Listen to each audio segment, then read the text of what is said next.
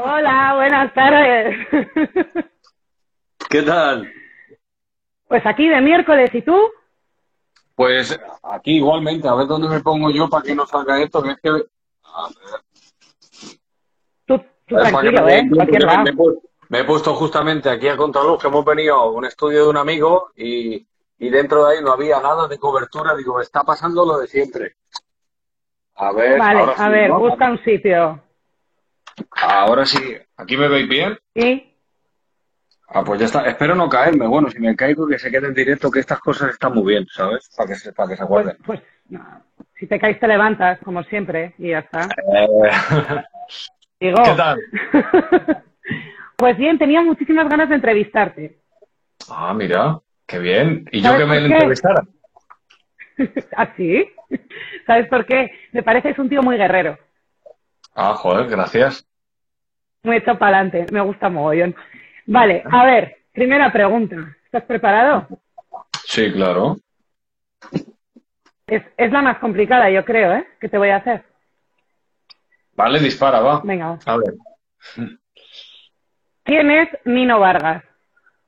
Vaya, la verdad que sí, porque cuando, cuando me preguntan, o sea, alguna vez me han preguntado algo así, yo me quedo pensando como diciendo, a ver, en verdad es una buena pregunta, ¿eh?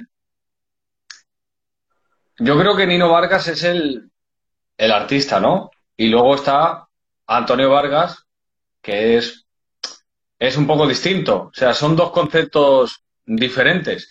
Yo identifico a Nino Vargas, pues como con la película, ¿no? Que uno lleva, que uno lleva aquí. Si es como tú dices, o sea, yo me, me identifico mucho como una persona luchadora, ¿no? Una persona que, que persigue sus objetivos, sus sueños y que ha tenido que al final pelearlo pa- para tenerlo, ¿sabes? Antonio, por ejemplo, es una persona más tranquila, me gusta otro tipo de cosas, pero al final el separar a, a- a los dos yo ya lo llevo bien, ¿sabes? Pero sí, me definiría pues como eso, ¿no? Como un aventurero en plan, eh, Nino Vargas es el que se coge un avión ahora y dice, vámonos a, a, a Miami, ¿sabes? El, el que no se lo piensa, el que no se lo, ¿sabes? El que no se lo piensa dos veces. Yo, yo lo definiría así, ¿sabes? Francisco viene de, o sea, al final vienes de, de, de- vienes de un origen humilde y por eso a mí me mola, esas cosas me molan mogollón, porque ahí es donde se ve la fuerza, la garra. ¿Tú siempre has estado rodeado de la música? Yo siempre, desde muy pequeño. Realmente, yo es que me he criado con música, por eso al final cuando me puse a hacerla, es como que ya tenía el chip incorporado, ¿sabes?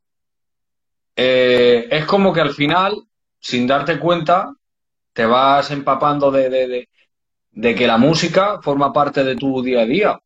En general, a casi todas las personas, no sé si os pasa que, por ejemplo, tú te levantas y a lo mejor pues pones música. Eh, estás en la discoteca y estás escuchando música. Vas a cualquier restaurante y al final hay un, hilo musical. Estás en el coche, escuchas música. La, la música forma parte de nuestra vida y nuestro día a día, aunque no seamos conscientes. Y en mi caso, mucho más porque ya te digo que mi familia de toda la vida, quien no ha cantado, ha bailado, tengo familia que también se dedica ¿Mm? a, pues, al mundo de, de- de lo que es el artisteo y demás. Entonces, pues desde muy pequeño lo he tenido todo ahí como de frente. ¿Y cuál es el punto de inflexión? O sea, ¿cuál es ese momento en el que dices, vale, bien, la música forma parte de mi vida, pero me voy a dedicar a la música porque tú le has dado a todo? Lo mismo al fútbol, eres deportista, la música, a ver, ¿en qué momento decides, vale, la música? Pues realmente yo fue cuando tenía como 16 años. Eh, yo estaba, yo conocí a un amigo, porque yo siempre he sido del flamenco, ¿vale? Yo siempre he escuchado flamenco y tal, y como con 14 años empecé a escuchar rap. Y, pero tampoco, como yo vive, yo estaba en el barrio y tal, yo no conocía a nadie que le gustara el rap. Yo solamente conocía a, a la gente de mi alrededor que todos eran del flamenco. Entonces, el rap no es una cosa que yo pudiera compartir con nadie de mis amigos porque no le gustaba a nadie. Ni el rap ni el reggaetón. Y casualmente conocí a un amigo cuando yo tenía, pues eso, sobre unos 15 años, eh, que me dijo que bueno, que empe- empecé a tener una relación con él y demás, así de, nos hicimos muy amigos y claro, lo, lo bonito fue que por fin pude encontrar a alguien que compartiera el mismo gusto que yo. Fue como, hostia, he encontrado un colega que también le gusta y, y, era con el único que quedábamos para improvisar, para hacer batallas de gallos, porque al principio como que nos metíamos un poquito ahí. Y no fue hasta que yo dejé de, de bueno, abandoné mis estudios y empecé a, a, centrarme en otras cosas. Cuando él me propuso de broma, porque fue en plan de broma, dice, oye, tengo un micro de Messenger, dice, no tengo cascos, dice, pero ¿qué te parece si grabamos una canción? Y no me pareció ninguna locura. Yo le dije, oye, sí, ¿por qué no? venga. Y fue como de, de broma, quedamos ahí, claro, y dice, ya que no, porque muchas tardes pasábamos rapeando, haciendo un poquito tonto en ese sentido. Y fue como llevar, llevarlo a, para grabarnos y poder escucharnos.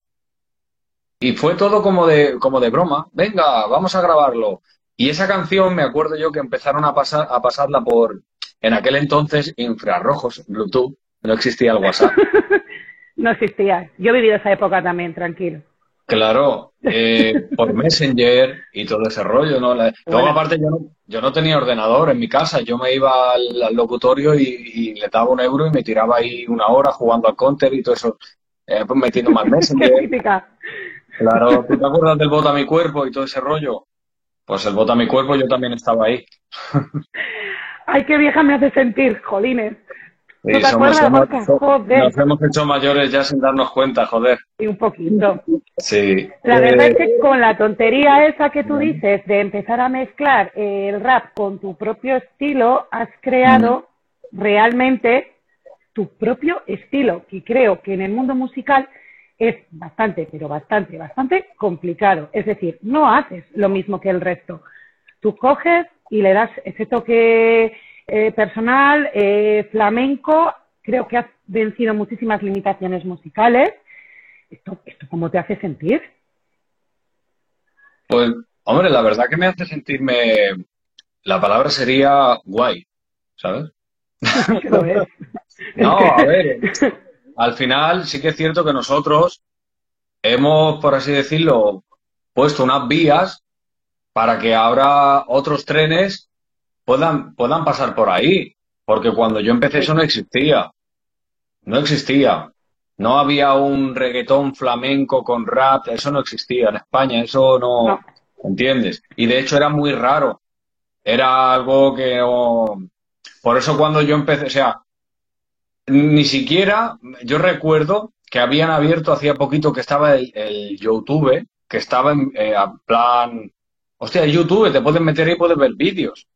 Yo me acuerdo que hacía muy poco y que me dijo mi amigo, ¿qué te parece si la canción que, que, hicimos grabamos un pequeño vídeo ahí en casa y lo publicamos? Y yo, venga, yo me acuerdo que a, los par de días tenía como 5.000 visitas. Y claro, 5.000 visitas hace 12, hace 12 años era una locura. Yo, hostia, somos famosos. Nos han visto 5.000 personas. Claro, claro. Pero es que, es que ah, em, eso empezó a subir, empezó a subir y cuando nos dimos cuenta tenía 100.000. Y conseguir 100.000 visitas fue una... Era una pasada. Pero es que si ya te digo más, que yo le dije, mira, digo, yo, yo creo que tengo que, hacer algo que, que, me identifique yo, porque esto sí está muy bien, pero quiero, quiero, quiero hacer algo mío, porque yo llevaba tiempo dándole al coco y yo decía, ¿y si meto flamenco? ¿Y si meto esto? ¿Y si meto más sonido? Porque todo lo que hacíamos rap puro y duro, cogíamos bases de internet y rapeábamos encima. Eso no era nada especial, era lo de ya eso ya me entiendes, no, no había nada ahí. Y yo llamé a un gitano de mi barrio y le dije, oye, ¿tú sabes tocar el piano? ¿No? Dice, sí, digo, pues vente al estudio de mi amigo, toca el piano, que tengo una melodía, creé una melodía, eh, llamé a otro productor que conocía, mete aquí rap, llamé a un latino, que, bueno que le hacía reggaetón y tal, que pinchaba en discoteca. Digo, méteme aquí algún samplecito de reggaetón. Y creé así un rollito y saqué la canción y fue la primera canción que, me hizo un millón de visitas. Qué locura, ¿no? En el, en el 2008. ¿Cuántos años tenías ahí? Nada. Pues si tengo ahora 28, pues quítale de 2008 a 2020. Pues eso, era muy jovencito, ¿eh? Bueno, Madre mía, qué locura. La verdad es que es una, una locura, por eso te digo. Eh, la verdad es que yo bueno, si me equivoco me lo dices, ¿eh? yo creo que realmente donde se te empieza a notar es a partir del 2010, cuando sacas desde las 613, ¿no? Sí. yo creo que ahí es donde ya eh, el tema empieza a ponerse A partir, de, a partir de 2010, exactamente, de que yo saqué el disco de las 600, bueno, la maqueta, desde las 613 Ah, es cuando sí. yo empecé a tomar un poquito de forma, sí, exactamente. Pero no fue hasta 2012 cuando yo pegué un buen pepinazo con Saca la Botella, que fue cuando ya empecé a hacerme viral en España, porque yo en Valencia me escuchaban un montón y tal. Pero fue en 2002, con el Saca la Botella, cuando me di cuenta de que, claro, y eso lo que hizo que también las otras canciones se pegaran. Y yo empecé a hacer gira Claro. por España, empecé a viajar y tal. Y yo ya decía, hostia, a partir de ahí fue cuando yo dije, ahora sí, ahora sí, ¿sabes? Ahora sí. En 2015 firmas con Warner Music. Sí. Eso sí que es una locura. O sea, ¿tú alguna vez habías pensado que ibas a llegar hasta ese punto de firmar con una de las grandes productoras de música? Que va, para nada. Si yo, la verdad que vivía como diciendo, en un sueño, ¿no? Es decir, bueno, algún momento se acabará, porque yo veía que, que año tras año, pues iban aumentando que si las visitas, que si los números de seguidores, que yo seguía actuando en salas, que seguía, pues, viviendo, ¿no? Desde lo que estaba haciendo, en, en el sentido de que estaba viviendo ese sueño, ¿no? De que decía tal. Y justo en 2000, en 2013, antes de llegar a 2015, fue como que pam, pam, pam, pam. Y ya cuando yo llegué a 2015, fue cuando yo tenía ya todo estructurado. Antes de que yo firmara, Vale. yo, yo tenía ya mi propio sello independiente, tenía mi propia productora, nosotros componemos nuestras canciones, nuestro eh, propio equipo de producción, tanto audiovisual como musical nuestra propia eh, empresa para, para lo que era la gira de los eventos, o sea, era como que todo lo teníamos ya súper bien montado. Y, y cuando, incluso sacamos el disco a la venta, lo sacamos por internet, que yo fue cuando hice el primer efecto Nino. Lo de Warner fue, lo de War- lo de Warner fue una reedición, ¿sabes? Con el efecto Nino, llegaste a- es con el que llegaste también, si me equivoco me lo dices, ¿eh? Es que tienes un montón de cosas. No, no me puedo todas. En el número 3 de lista de ventas, Sí, el disco después de llevar, el disco hizo 20.000 copias independientes y luego, y luego aparte, mm, cuando yo saqué la reedición, llegó a estar número, número 3 en la lista de ventas de España. Mm. pura. Eso fue no una es lo locura. mismo en descargas, en ventas. Es que, es que no es lo mismo porque, vamos a ver, no es lo mismo que te escuchen, eh, que te ven en el YouTube, que al final, sí, vale, está muy bien, que a que la gente vaya a una firma, se vaya al Corte Inglés y Eh. haga una cola y te compre un disco. Es que eso sí que era fuerte, eso yo, vamos, era una locura. Imagínate, ¿no? Yo decía, joder, qué bien. Yo me tiraba cinco o seis horas firmando. Había, había veces que nos tirábamos ahí, venga, venga, venga, colas, colas, colas, colas. Yo sabía que el disco, yo sabía que el disco de- dentro de mis posibilidades había funcionado mucho porque yo decía que es que todas las firmas, hicimos como, como casi 20 firmas eh, a- alrededor de España. En cada municipio, que si Madrid, Barcelona, Valencia, Bilbao, Granada, Jaén, eh, tal, eh, yo qué sé, Santander, León, Valladolid, 20 como 20 En todos ciudades distintas. Y ya, ah, de hecho, me querían poner más y yo dije, no, ya está. Llevaba como un mes fuera de mi, llevaba como un mes fuera de mi casa y yo ya estaba destruido. Yo, mi, mi espalda, Madre. mi salud ya estaba mal. Claro, tú imagínate un mes viajando constantemente y aguantando todos los días cinco o seis horas, que yo le agradecía mucho la- el apoyo de la gente, ¿no? Pero, pero yo físicamente ya no podía, yo decía yo, Sí, ya, ya está bien, ya que no El soy un robot. Claro, En el 2016 eh, sacas esa historia. sí. En el número 2 de 2016, ventas. número O 2 de ventas, 16, exactamente. en el 16. Pero exactamente, un- era difícil porque yo venía ya de un, un disco fuerte. Que-. Pero aún así te digo que para mí en esa historia yo creo que me equivoqué, la verdad. Yo creo que me equivoqué porque ¿Sí? hice un disco, sí, porque aunque la gente lo compró y, la- y estuvo bien, hicimos gira también y la gira salió también impresionante. Pero yo creo que me equivoqué en el sentido de que hice un disco que pareció un mezcladito. Porque metí salsa, metí bachata, metí, que no me arrepiento, ojo, que no me arrepiento y volvería a hacerlo si volviera atrás porque yo soy así. Pero, pero pienso que hice un disco un poco como, porque sí, porque me apetecía. ¿Qué no te convenció? No te convenció. En ese momento sí me convenció, pero, pero luego fue como. Yo mismo me, me dije, a ver, he dejado canciones fuera que sí que entran dentro de mi show, por, pero, pero estas canciones no, no, dentro de mi show quedan un poco extrañas, porque claro, yo venía de hacer un rap flamenco con reggaetón, más urbano, y de repente me meto un disco que hago una salsa, una bachata, dos baladas, un, dos mambos, no sé qué, era como... Por eso ese año, en 2017, no saco disco y me tiro hasta 2018 para sacar Dicen de mí, que era como un poco vuelta al, a, lo que yo estaba... más personal, ¿no? Claro. Y, también estuvo también, no sé, creo que también volvió a colocarse en el número 3 de ventas de, España. O el 2, no me acuerdo. Creo que estuvo el 3 o el 2 también durante varias semanas, además. Y la gira también increíble, o sea que muy bien. Lo tuyo siempre es estar arriba.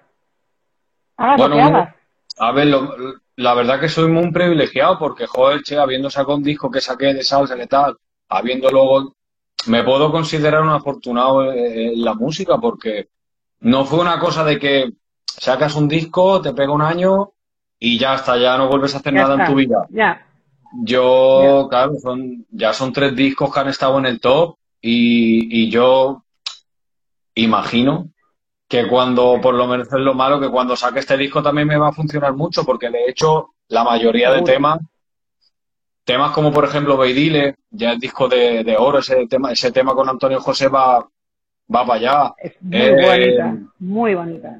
Hay temas, por ejemplo, también colaboraciones de, Juan Magán, colabora la Mara Rodríguez, que es este single también el tema también con, Omar Montes, que también fue una locura de temas. Y, y también más Eso sorpresas. Te iba a preguntar ahora.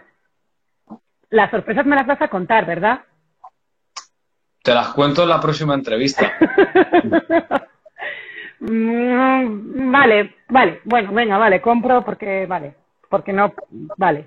Eh, a esas canciones es a las que me iba ahora. Es decir, si nos acercamos ya más en el tiempo, tú al final terminas el año lanzando Flow Gitano, lo lanzas en diciembre, y en enero lo lanzas eh, con Juan Magán, Dama y Vagabundo. Eh, luego viene una pandemia mundial así un poquito inesperada, pero tú no te quedas parado, tú haces el, tema de pandemia junto con la Generalitat Valenciana. Sí o sea, tú sigues, porque tú no puedes parar, tú sigues. Mm. Eh, luego te vas al programa de supervivientes, bueno, la isla o lo que sea, dándolo todo, pasando más hambre. Aquí tengo una pregunta. ¿De verdad se pasa hambre?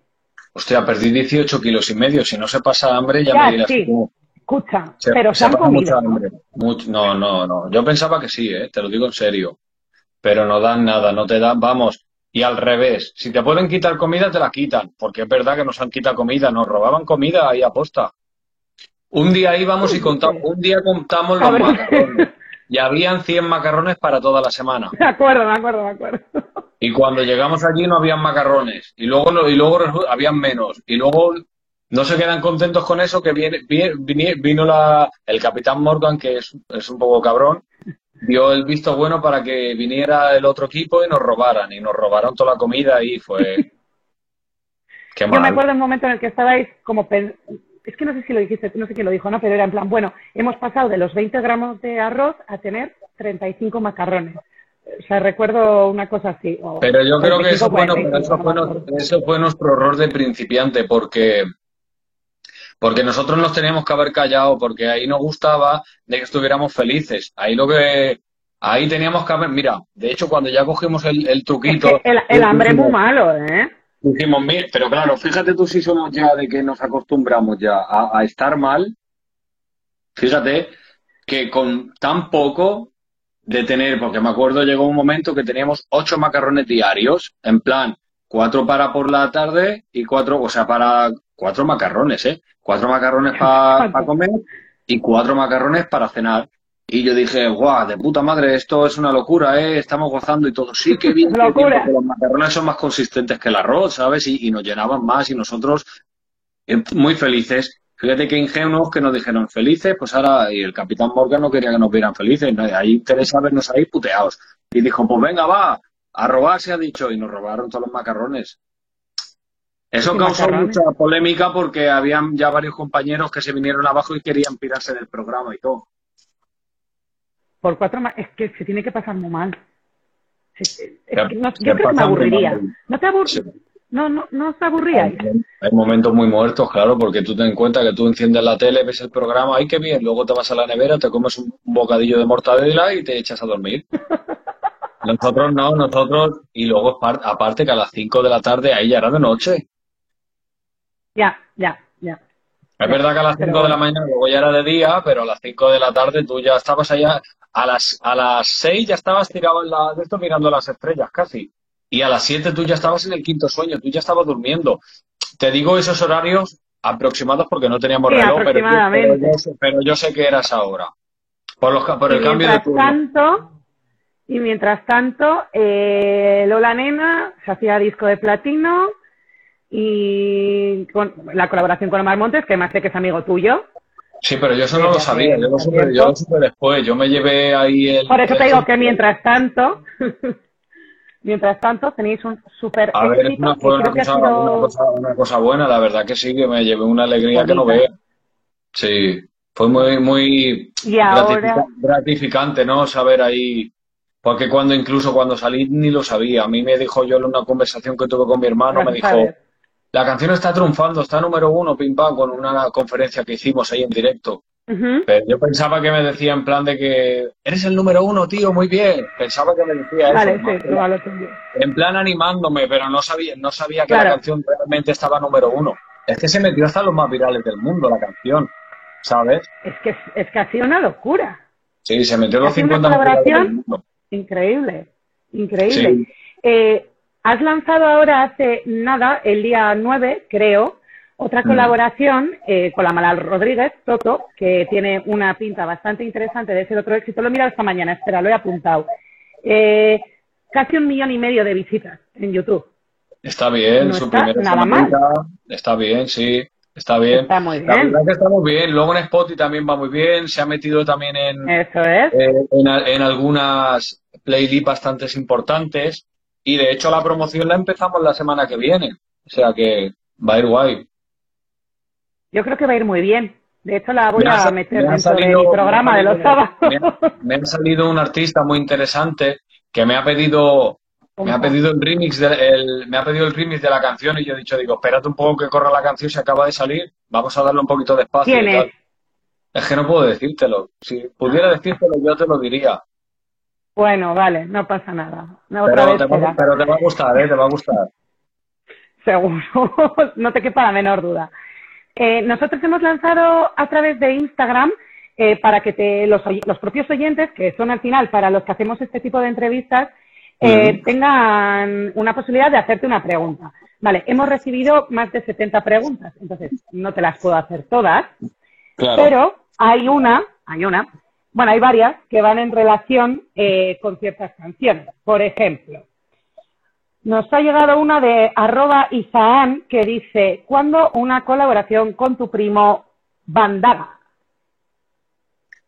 Pues es que yo con Bandaga realmente mm, vivimos también en Valencia, pero yo estoy tan metido en mi rollo y en el suyo que no ha surgido todavía vale. ¿Sabes? No, mira que yo, conozco, yo conozco, yo, yo lo conocía antes de que él empezara y todo eso, ¿sabes? Y porque yo conozco a su familia y, demás, pero bueno, igual por más para adelante se da. Vale. Hay muchas, muchas preguntas que nos han hecho, te la, te la hago en una, son varias personas las que nos han hecho, pero eh, ¿qué pasó con el tema de amiga mía con Kiko Rivera? Pues lo de lo que pasó con Kiko es que yo ahora mismo estaba centrado en mi en mi single y por tema de tiempo yo no podía hacer la, la colaboración, ¿sabes? Porque él lo iba a sacar ya mismo, de hecho lo va a sacar ya, pero que bueno, que yo quiero aclarar que mi relación con Kiko es buena, es sana y, que bueno, que si más para adelante se puede dar y yo tengo tiempo y él también, pues se hará otra cosita. Pues vale, pues, vale. pues muy bien. ¿Tienes eh, bastantes clubes de fans que, te, que son muy activos en Instagram, me he dado cuenta, y uno de ellos nos ha hecho un par de preguntas que me, me apetece hacerte. ¿Vale? Una es, si te atreverías a cantar otro estilo que no fuera ni rap, ni reggaetón, ni flamenco, Mm. que yo creo Sí. que ya queda contestado con... Claro, yo, yo, creo, yo creo que sí. Vamos, que yo me atrevo Yo con todo, sí. verdad. Y si has pensado en coger frases sueltas de canciones top del reggaetón y darles tu toque y hacer como tu propia canción con, ese, con esas canciones. Yo tengo una, yo tengo algunas canciones que se basan un poco también en algunas canciones que ya existen. Y yo, a ver, yo, yo he pensado que a lo mejor para contenido para Instagram, porque hay veces ratos muertos que yo paso en el estudio, y como yo tampoco soy de sacar canciones mías muy seguido, muy seguidas, porque desde, por ejemplo, de Lola Nena a Toto han pasado cuatro meses, pero es que de, hay canciones que me tiran, hay veces, temporadas que me he tirado, yo me llego a tirar un año sin sacar música realmente. En 2019 fue casi ocho, me tiré casi ocho, sí, ocho, ocho, nueve meses en sacar una, una canción, que también era por el tiempo de que yo giro mucho, entonces como voy girando y Claro. tal, tampoco tenía mucho tiempo de meterme al estudio. Ahora lo bueno, lo bueno que tengo que, que al no haber gira, pues tengo mucho más tiempo. Entonces, pues Vale. bueno, sí, le puedo dar un día algo ahí y subirla a Instagram a ver la gente qué le parece. vale. Venga, pues a ver si te animas, que la gente lo quiere. Bueno, tu club de fans lo quiere. Mm. Eh, última pregunta de los oyentes y luego vamos a pasar a lo último ya de la entrevista, que es un juego que os hago a todos los que os entrevisto. Para que veas lo maja que soy. Vale. Eh, Mano- Manolo González guion bajo. Además creo que esto tiene relación con lo que me acabas de decir que no me puedes decir, pero ¿viene alguna colaboración con algún cantante latino? Sí, viene alguna colaboración con algún cantante latino. Y ya, ¿no? Es que, es que, si- es que si no, no, claro, yo no puedo decir, si por mí fuera a mí me da igual, No, yo lo yo- cuento todo, pero Yo, yo lo, Pero lo intento. claro, es que tengo aquí ojos mirándome, entonces, Vale, vale, tienes razón. Perdona, no quiero meterte en un problema. Yo tampoco me quiero meter en otro, porque yo tengo toda la intención de que vas a venir a Bilbao por aquí, ¿verdad? En algún momento. a mí Bilbao sabes que es una de mis ciudades eh, favoritas, pues si no lo sabes te No lo me digo extraña, yo. es la mejor ciudad del mundo. No es porque Es- es yo sea de Bilbao, pero esto lo sabe. Es una ciudad impresionante y para quien no haya ido a Bilbao se lo recomiendo. Yo antes iba mucho, mucho por Bilbao y aparte tengo grandes amigos por allí.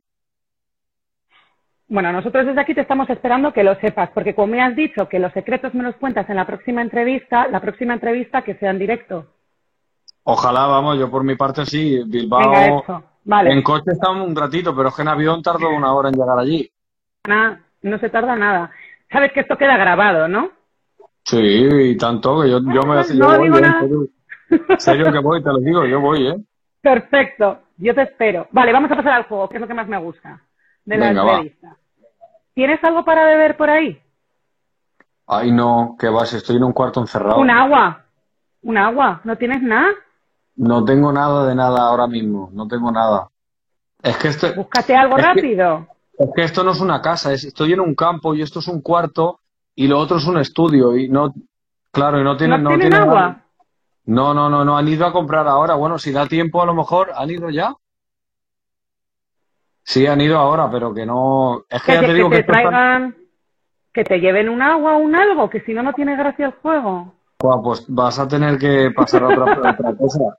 Si es que si me lo hubieras dicho, pues hubiera preparado aquí un, un jarrón de agua o algo. Ah, ah, ah, es A ver, eh, yo te digo agua, puede ser cualquier otro tipo de bebida. Yo tengo preparada otra cosa.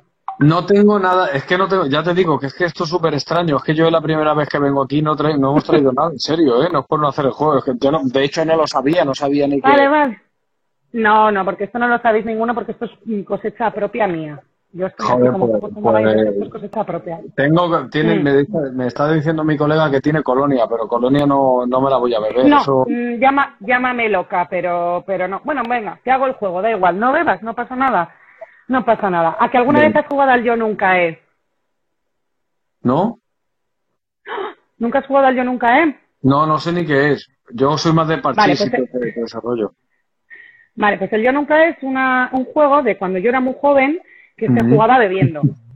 ¿Vale? Ah, bebiendo vale. algún tipo de bebida espirituosa en general, pero lo se puede Sí, hacer ya, con agua, no hay claro. problema. Vale, bien. Entonces, ¿cuál es la idea? Yo digo una frase Y eh, si tú has hecho o, o te ha pasado lo que yo digo, tienes que beber. Y si no te ha pasado, pues no bebes. Vale, a ver, ¿se puede ir por ahí? A ver, es que te tendría, te tendría que, te tendría que dejar si quieres que, te tendría que No me aquí. No, no, a mí no me. No, bastante. No, no, a mí no me dejes así en medio de una Pues podemos ¿eh? jugar al, al pulgar entonces. Podemos hacerlo de pulgar, Vamos ¿vale? al pulgar. Venga, hacemos así, pulgar. Vale. Y si no, nos Son solo cuatro preguntas. Vale, Son solo cuatro preguntas. No tengo nada. Vale.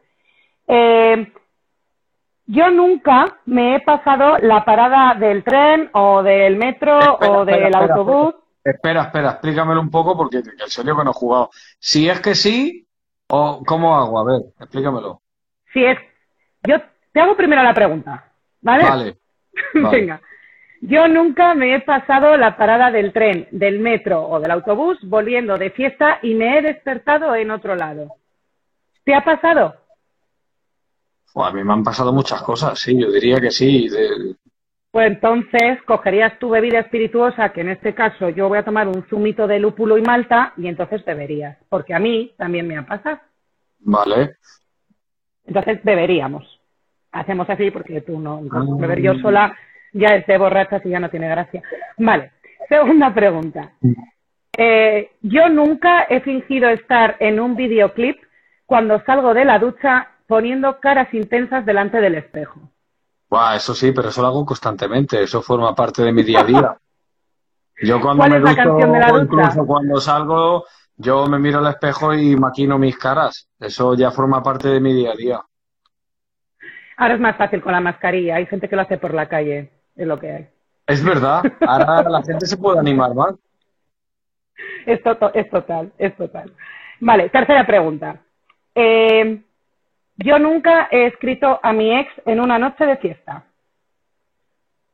Sí, eh, Yo yo, digo, creo que yo- yo también. Yo digo, Sí. digo Y luego intentar borrar el mensaje y tú decir, hostia, si le he mandado un mensaje de texto. Eso no se puede borrar. Y cuarta Sí. y última pregunta. Esta es la pregunta que he hecho durante todas las entrevistas que hemos realizado durante la cuarentena y está relacionada un poco con cuando estuvimos eh, encerrados todos, ¿vale? Yo nunca he estado más de cuatro días sin ducharme.